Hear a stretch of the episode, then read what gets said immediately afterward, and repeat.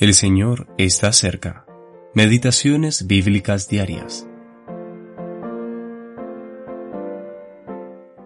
Varones hermanos, se os puede decir libremente del patriarca David, pero siendo profeta y sabiendo que con juramento Dios le había jurado que de su descendencia levantaría al Cristo para que se sentase en su trono. Hechos capítulo 2 versículos 29 y 30. David como profeta. Frecuentemente no pensamos en David como profeta, pero así es exactamente como lo llama Pedro en el versículo de hoy. Él dijo, pero siendo profeta. Quizás lo primero que pensamos cuando se trata de David es que fue rey, o un hombre de guerra, o un compositor de salmos, o incluso el varón conforme al corazón de Dios. Pero difícilmente pensaríamos inmediatamente en él como un profeta. Sin embargo, las palabras de Pedro son claras e inequívocas. De hecho, el pasaje que Pedro citó es el Salmo 132, versículo 11.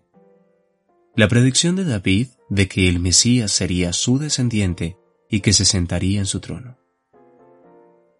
Por inspiración del Espíritu Santo, David escribió muchos otros salmos mesiánicos, así como otros salmos que predicen la gran tribulación venidera, los sufrimientos del remanente judío futuro y el milenio. Pedro no es el único que dijo esto de David. El Señor Jesús también le adjudica inspiración profética. Al comentar las palabras de David en el Salmo 110, versículo 1, el Señor Jesús dijo que David escribió en el Espíritu. Mateo capítulo 22, versículos 43 y 44. Pero esto no es todo. David mismo adjudica inspiración del Espíritu Santo a sus escritos. En lo que conocemos comúnmente como las últimas palabras de David, él se refirió a sí mismo como el dulce cantor de Israel, y dijo, el Espíritu de Jehová ha hablado por mí, y su palabra ha estado en mi lengua. Segunda de Samuel, capítulo 23, versículos 1 y 2. David era profeta, y él escribió inspirado por el Espíritu Santo.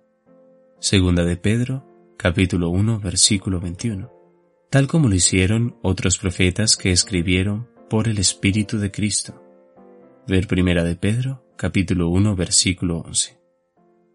Qué alentador considerar que aunque hubo momentos en la vida de David en los que falló y deshonró al Señor, Dios aún se dignaba de utilizarlo en su gracia. Que podamos leer sus palabras y prestarles atención para nuestra ganancia y crecimiento espiritual.